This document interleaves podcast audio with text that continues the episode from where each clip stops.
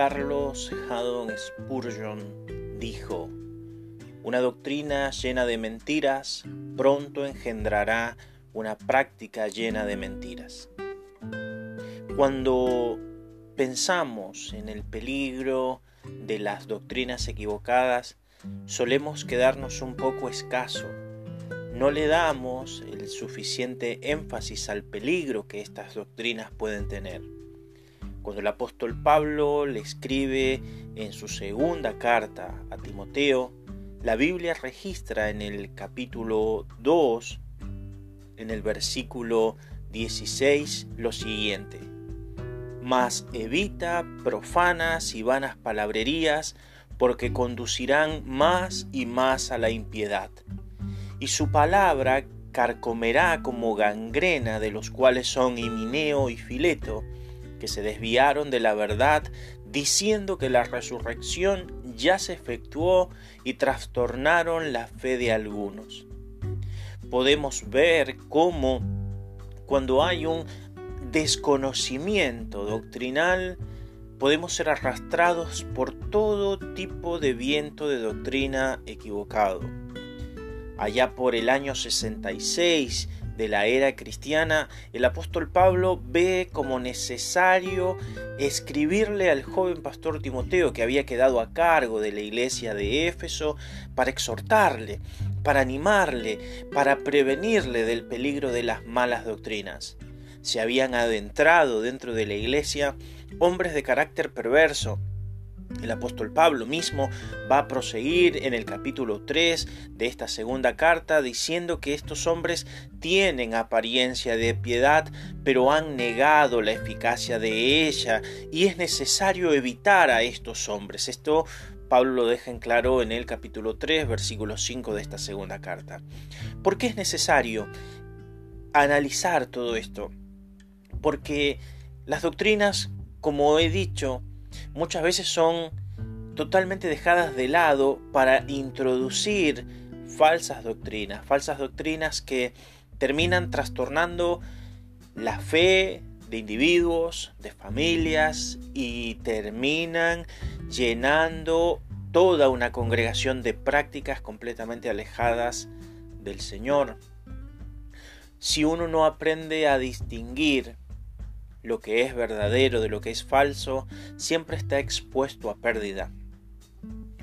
Muchas veces creemos que debemos conocer todas las falsas doctrinas que andan circulando para poder hacer una defensa, sin embargo, lo que debiéramos hacer es lo contrario. Cuando una persona recibe el entrenamiento en un banco sobre cómo son las características de los billetes, no les enseñan a descubrir los billetes falsos, de hacerlo así, tendrían que estar constantemente actualizándose porque los que falsean los billetes se van perfeccionando de día en día. Por el contrario, lo que se les enseña es a conocer bien el billete verdadero y las características que el billete verdadero tiene. De tal manera cuando un billete falso se intenta introducir en el sistema bancario, ellos notan la ausencia de las características que tendría que tener. De esta manera diagnostican que ese billete es falso. No podemos ir conociendo todas las falsas doctrinas porque, nuevamente, hay doctrinas que se están creando en este mismo instante, salen del mismo corazón de Satanás quien intenta pervertir la doctrina cristiana. Lo que debemos hacer es conocer la doctrina verdadera, afianzarnos en ella. No podemos conocer la doctrina si desconocemos la Biblia. La Biblia es clave para todo lo que nosotros hacemos. Así que es menester de cada uno de nosotros profundizar en la escritura, es menester de cada uno de nosotros llenarnos de la palabra. La palabra es, según la Biblia misma, es lámpara a los pies del creyente, es lumbrera para su camino. Es un alimento sólido y sustancioso. Ya el Señor nos ha dicho que no solamente el hombre vive del pan, sino de toda palabra que sale de la boca de Dios. La palabra es escudo para la defensa de los ataques del enemigo. Señor Jesús echó mano de este recurso cuando fue tentado por el mismo Satanás al una y otra vez citar escrito está, escrito está, escrito está. Pero también se nos dice que esta palabra de Dios es una espada muy cortante, de doble filo y con capacidad de penetración tan profunda que divide el alma del espíritu y llega a discernir todo pensamiento e intención del corazón. Un corazón que es expuesto diariamente a la palabra terminará siendo un corazón más limpio, un corazón más sabio, un corazón más tierno. Necesitamos exponernos a la palabra de Dios, necesitamos llenarnos de la escritura día a día. No es simplemente poder escuchar un sermón dominical, no es simplemente buscar algún audio de algo que nos agrada, necesitamos volver a las escrituras. Cuando el apóstol Pablo estaba preso ya en su última etapa de carcelación, cuando está en Roma y le escribe esta segunda carta a Timoteo, Pablo dice, cuando vengas a verme, tráeme los libros, especialmente los pergaminos, haciendo alusión a la escritura sagrada.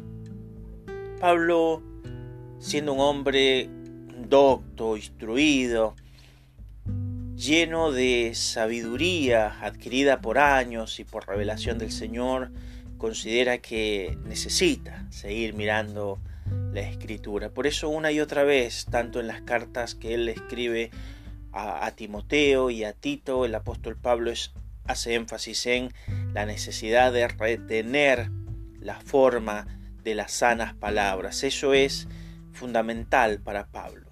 Allí en 2 Timoteo capítulo 1 versículo 13 él hace este énfasis.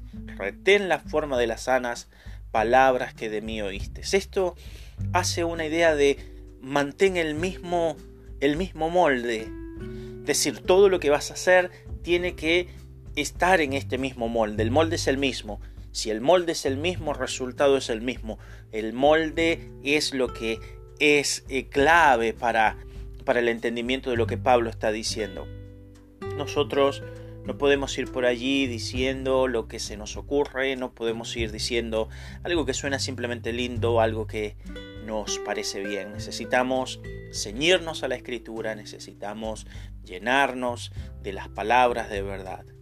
Quiero cerrar una vez más recordándote la frase que dio inicio a este tiempo.